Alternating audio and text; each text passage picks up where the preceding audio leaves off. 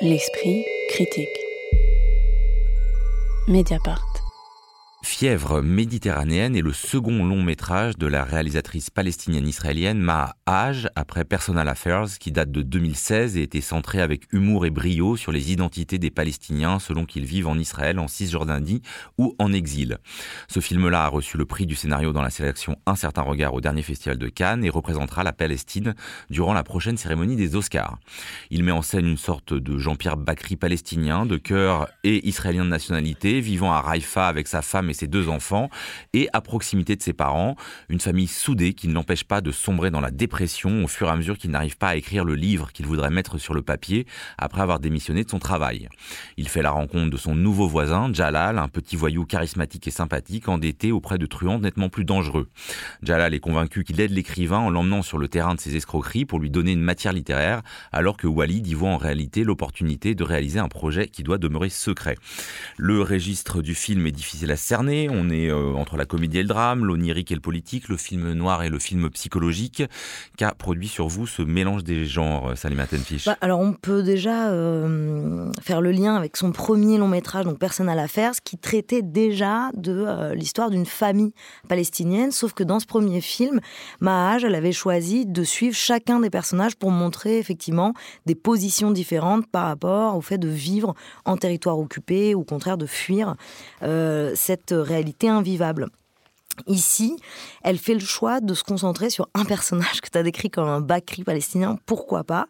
Euh, C'est effectivement un écrivain euh, déprimé, qui est un peu... Euh, euh, lourdeau, qui est hum, d'ailleurs totalement, euh, et c'est bienvenu, euh, dévirilisé, puisqu'il passe son temps à, faire les tâches ménagères, les tâches domestiques. et puis le linge, il est plus à le linge, voilà, au lieu d'écrire, alors qu'il se prétend écrivain. Et cette dévirilisation contrairement au, voisin euh, qui lui est plutôt un beau mec, effectivement qui est un dur, euh, survirilisé, un, truand qui est survirilisé, mais ceci dit, il fait quand même le ménage et il passe son temps à, il est quand même au foyer. Euh, cette dévirilisation, elle est à la fois comique évidemment, bienvenue sur le renversement des distributions de genre, mais elle est aussi une manière de traiter d'une nouvelle façon de la question de euh, la euh, résistance ou l'acceptation euh, pour les Palestiniens de leur réalité politique. Et elle fait aussi partie d'un ton général de cette comédie, aussi qu'on peut qualifier de comédie noire, c'est assez clair, mais elle, enfin, elle donne à l'ensemble un côté très déprimant, c'est-à-dire que c'est du début à la fin, c'est triste, au point où on ne sait pas trop quoi en dire. On rit un peu au début, on rit un peu. Euh, il y a notamment une scène très drôle où le personnage se confronte à un, homme malade qui est à l'article de la mort et à qui il lui propose très directement l'euthanasie et le personnage a du mal à le supporter. Bon, c'est très drôle, donc il est toujours question euh, de, mourir de ce... Euh, d'en finir, pour sortir de cette situation euh, d'occupation. Mais malgré tout, ce qu'on peut peut-être retenir, c'est le, dans la forme du film, c'est le montage.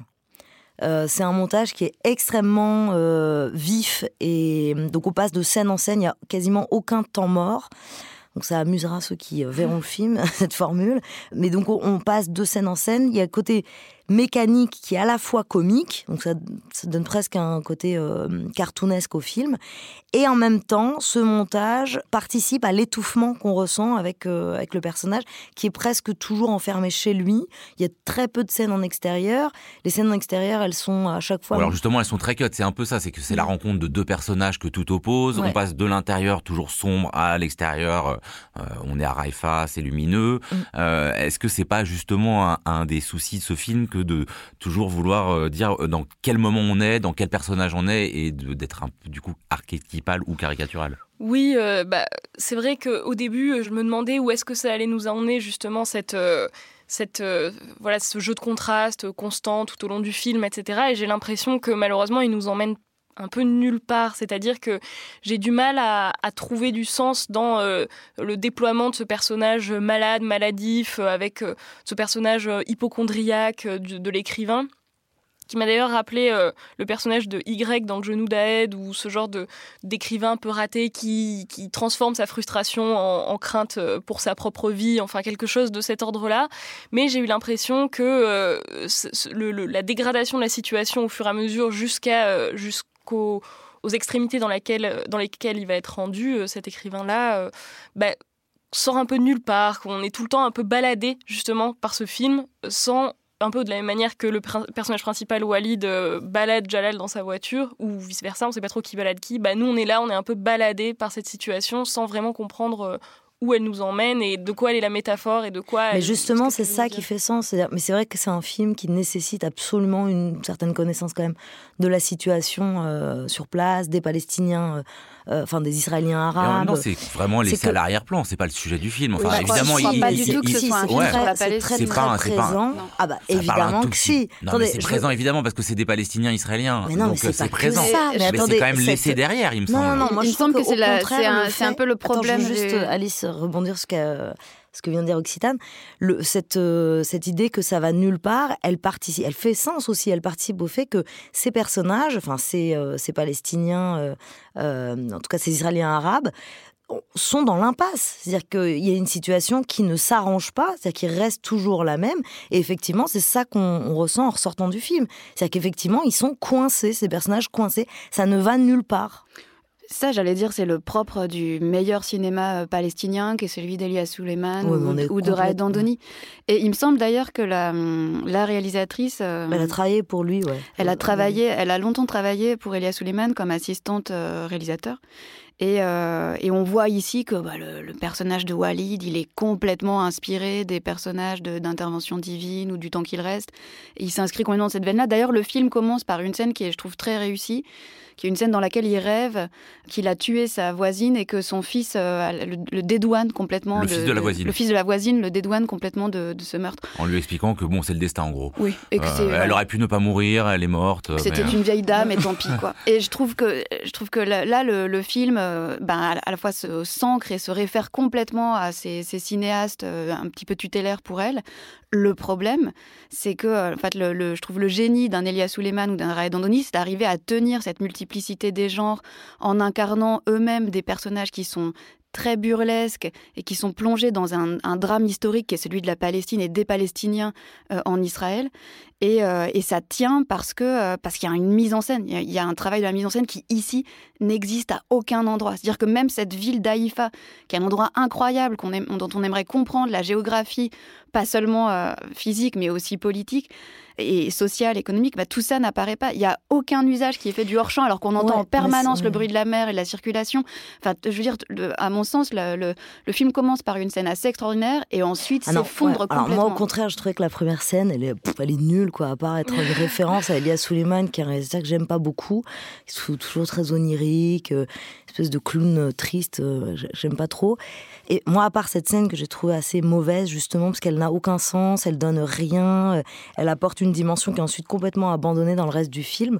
Cet enfermement et l'absence totale de euh, visite de la ville d'Aïfa que l'occidental aimerait bien voir pour visiter un peu, et eh ben, n'est pas donné parce que le personnage, lui, il est enfermé, il est, il est dans une situation d'enfermement, il est dans une situation d'occupation, d'absence de liberté de oui, mais l'enfermement n'empêche pas de faire exister un hors-champ. Bah, justement c'est ça qui manque. Bah non, c'est ça qui est assez bien réussi, c'est-à-dire qu'on comprend bien que ce personnage qui est suicidaire, qui est en dépression, il n'a aucun autre euh, il a le sentiment de plus rien avoir. Il a l'horizon complètement bouché.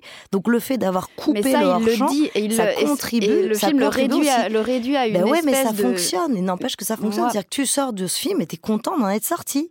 Ah même tu, regrettes bah, même d'y être allé. En fait. Bah non, tu regrettes pas d'y être allé, mais tu, tu étouffes avec le personnage tu as envie de voir autre chose, tu as envie de, de, sortir de sa situation. Et c'est exactement le cas euh, de, euh, des Palestiniens euh, sur ce ouais, Je pense que là, on est au cœur du sujet. C'est-à-dire que est-ce qu'on fait de chaque, parce qu'on peut faire de, de, chaque moment de ce film, soit une grande métaphore, effectivement, de la situation des Palestiniens israéliens, mais du coup, ça devient un peu, un peu trop lourd. Il y a un moment où le personnage de Walid écrit sur son ordinateur une citation de Tchekhov J'hésite entre boire une tasse de thé et me pendre.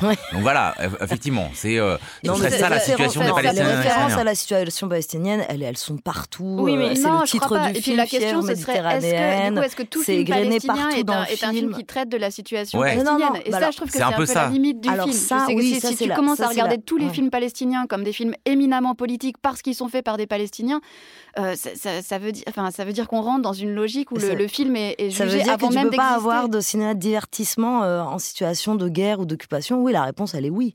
Mais moi, je crois pas que le film tout soit film politique qui est produit... parce qu'il est fait par une Palestinienne. Mais non, mais tout ce qui est fait dans un contexte de d'oppression est évidemment lire de manière palestinienne, mais euh, politique. mais ce que je veux dire, c'est que dans ce film-là, toutes les références à la situation que vivent les Palestiniens sont égrenées dans le film de telle sorte que... De manière très maladroite. Euh, oui, on peut trouver que c'est maladroit et que ça va pas assez loin, mais dire que ce film n'est pas un film politique, c'est une erreur. Enfin, c'est même une erreur crâne. Ou alors dire qu'il a fait une politique ratée, si voilà. tu veux. Ah voilà, oui, oui, ça tu peux dire que c'est raté. Il me semble que c'est ça que euh, disait euh, Alice tout à l'heure, Occitane. Bah, c'est ça, parce que moi j'ai l'impression que ce personnage de voilà d'écrivain, petit bourgeois, etc., il a pas l'air... Enfin, il surjoue euh, une forme d'engagement euh, où il s'identifie euh, à la cause palestinienne pour des raisons absolument logiques d'un point de vue du personnage qui est construit dans ce film, mais qui semble être toujours de l'ordre de la posture. C'est-à-dire quand il, se dispute un petit peu là le soir avec Jalal, sur le nom de la ville, comment il faudrait l'appeler, etc. On a l'impression que c'est une, c'est son petit acte de résistance comme ça au détour du chemin pendant qu'il est parti courir dans sa vie bien installée et son appartement vu sur la mer qui semble Enfin, j'ai l'impression euh, en décalage avec euh, l'idée qu'il pourrait se faire lui-même de la lutte euh, et que toutes ces formes de lutte qu'il va mettre en place, soit il les loupe parce que sa posture l'en empêche. Par exemple, quand son garçon, enfin, il découvre que son fils. alors, il faut peut-être préciser que fièvre méditerranéenne, on, pense un moment que c'est une maladie héréditaire rare, mais que dont mais souffrirait. Qui existe, d'ailleurs. Mais qui, existe, c'est ça. Mais dont, dont souffrirait le, le, le, fils de Walid. Et il s'avère qu'en fait, il souffre de maux de ventre tous les mardis où il a un cours de géographie parce que l'enseignante euh, explique que Jérusalem est la capitale d'Israël et non de la Palestine. Et que lui, euh, et que cet enfant euh, a eu l'audace dans le premier cours de s'élever contre cette définition-là et que depuis il a peur de retourner dans ce cours. Et, voilà, et, le et ce père lui, lui promet qu'il va aller voir la, prof avec lui, qui va voilà. Et là aussi, ce, petit acte de résistance qu'il aurait pu mettre en place, il ne le fait pas et il se contente de cette posture, là encore, d'écrivain maudit, d'écrivain baladé dans tout film. Ou de lâche, quoi, ou de, personnage de lâche c'est-à-dire, c'est un peu introduit dans le film, mais effectivement, ce qu'on peut voir, c'est que lui, qui est un petit bourgeois pour qui tout va bien, euh, qui euh, vit euh, du côté israélien et pas des territoires occupés, qui a donc une certaine forme malgré tout de liberté, et eh ben il, n'arrive arrive quand même pas à bien vivre. Donc c'est de ça dont ça parle. C'est cette fièvre palestinienne, hein, nommée comme ça Joseph tout à l'heure. C'est-à-dire que même quand socialement ça va et que tu vis du bon côté, on pourrait dire, de la frontière, eh, tu as quand même du mal à accepter la situation en tant que Palestinien. Il le dit. Religion, la réalisatrice, il me semble qu'elle est euh, chrétienne et, elle, elle, refuse de décliner euh, refuse de décliner sa religion. Il dit religion palestinienne. Donc c'est l'idée que même si tu es d'une certaine classe sociale et que quand même tu pourrais t'adapter et t'habituer à cette situation d'occupation euh, israélienne en Palestine, eh ben ça ne va pas. C'est-à-dire qu'il ne peut pas en vivre. Il est pris de cette fièvre méditerranéenne. Mais ça, encore une fois, je, suis, d'accord, mais je trouve que c'est très sous-traité dans, dans, le film et que au fond, c'est des, enfin, la, piste de l'enfant à l'école où euh, il y, a des choses comme ça qui sont mm. esquissées, qui sont intéressantes, la relation avec les parents âgés, euh, voilà, le, la question de la transmission, mais tout ça en fait est complètement oublié au profit de cette intrigue nullissime dans, la, dans le détail de laquelle on n'entrera pas entre les deux voisins et l'amitié masculine qui se noue entre eux mm. et qui, à mon avis, perd complètement les enjeux du film. Fièvre méditerranéenne de la réalisatrice Maha Haj, avec notamment Amer Hellel et Ashraf Farah. C'est en salle depuis mercredi dernier, 14 décembre. Merci beaucoup à toutes les trois. L'Esprit Critique est un podcast proposé par Joseph Confavreux pour Mediapart, enregistré aujourd'hui par Karen Beun dans les studios de Gong et toujours réalisé par Samuel Hirsch. On se retrouve la semaine prochaine pour une émission littérature.